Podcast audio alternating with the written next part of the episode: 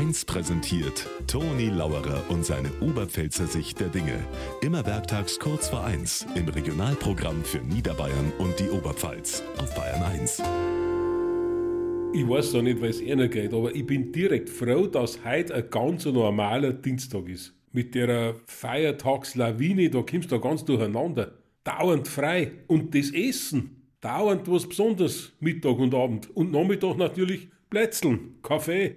Ich hab's heim frei zum Nachbarn gesagt. Ich sag's einer, ich freu mich direkt auf die Arbeit. Auf einen geregelten Tagesablauf. Ja, hat er gesagt. Ja. Und ich hab direkt ein wenig Angst vor der Rente. Weil wenn das Rentnerdasein kulinarisch so läuft wie die Feiertag, dann zerreißt's mich.